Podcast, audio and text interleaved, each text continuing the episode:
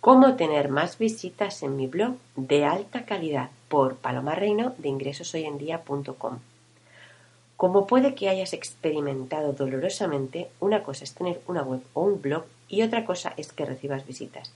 Pero recuerda que lo que quieres son clientes, no visitas. De tus visitas vendrán tus clientes. No cualquier visita se convierte en cliente. Tienes que traer tráfico cualificado hacia tu blog. Entonces me preguntas, pues bien, Paloma, ¿cómo tener más visitas en mi blog de alta calidad? Afinando el tiro y apuntando alto. Sigue que te lo voy contando. Ay, si lo hubiera sabido. Mi primer año de bloguera me lo he pasado escribiendo posts súper optimizados para el SEO. Y sí, Google me hizo caso, funcionó. Mis colegas mamás emprendedoras me ayudaron mucho difundiendo mis posts en Facebook y esta fue una de mis mayores fuentes de tráfico al principio. Sí, las visitas iban subiendo, pero en diciembre, comenzando a hacer mis vinitos con Google Analytics dentro del programa Visibilidad Ascendente, me encontré este panorama. Conseguí que Google me hiciera caso, se convirtiera en la principal fuente de tráfico para mi blog, pero las visitas provenientes de otros blogs eran las que más tiempo pasaban en mi blog o leían más páginas. En segundo lugar venían las redes sociales. Es decir, las visitas más interesadas en mi contenido provenían de, estas fuentes, otros blogs y redes sociales. Chúpate esa. Más me hubiera valido trabajar más en los comentarios y las publicaciones en otros posts que escribir tanto en el mío.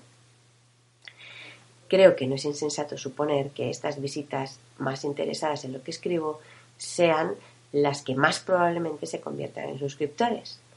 A estas alturas creo que ya tienes claro que no se trata de conseguir muchas visitas, sino visitas susceptibles de traducirse en ventas o clientes previamente en suscriptores.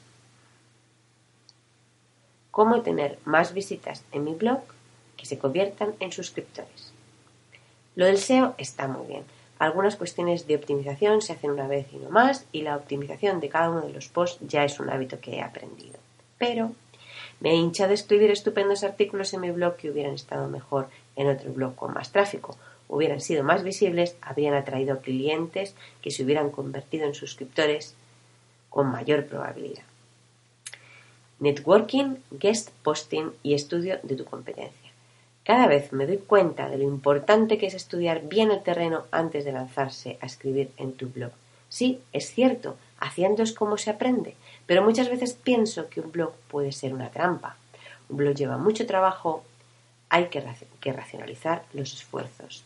Si solo puedes escribir tres artículos a la semana, mejor que escribas dos de ellos en otros blogs que se dirijan a tu nicho o nichos conexos. Aumentará tu lista de suscriptores qué es de lo que se trata. Estudio de la competencia.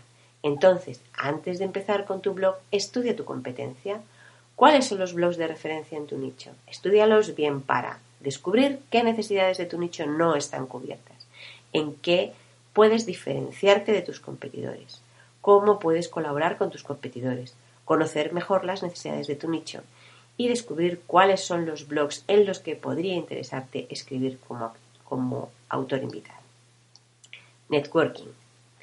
No existe el bloguero solitario. Crecemos en visibilidad los unos con, ayuda de los otros. Relaciónate con los blogueros que se dirijan al mismo nicho que tú o a nichos relacionados.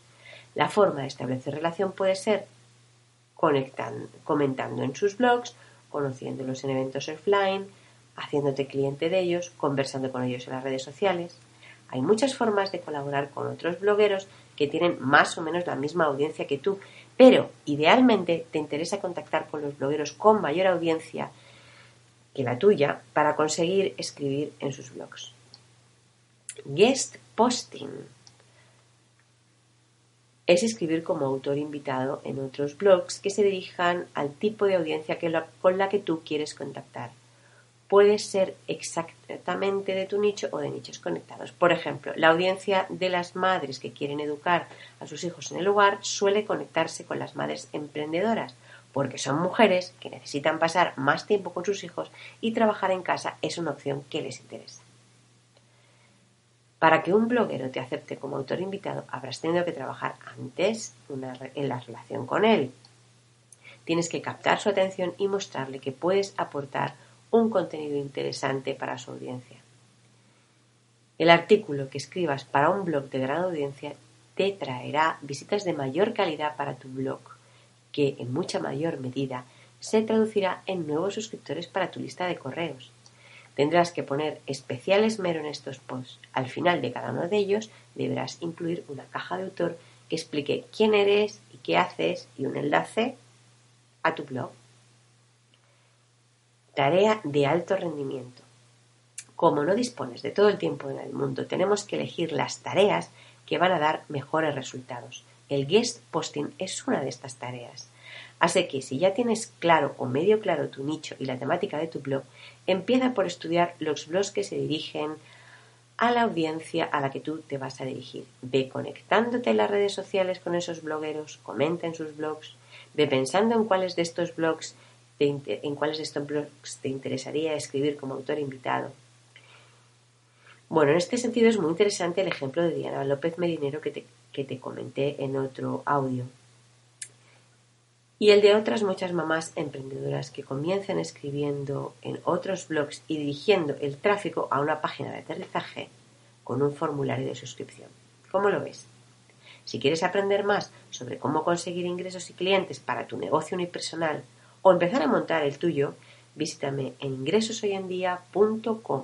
Has oído a Paloma Reina.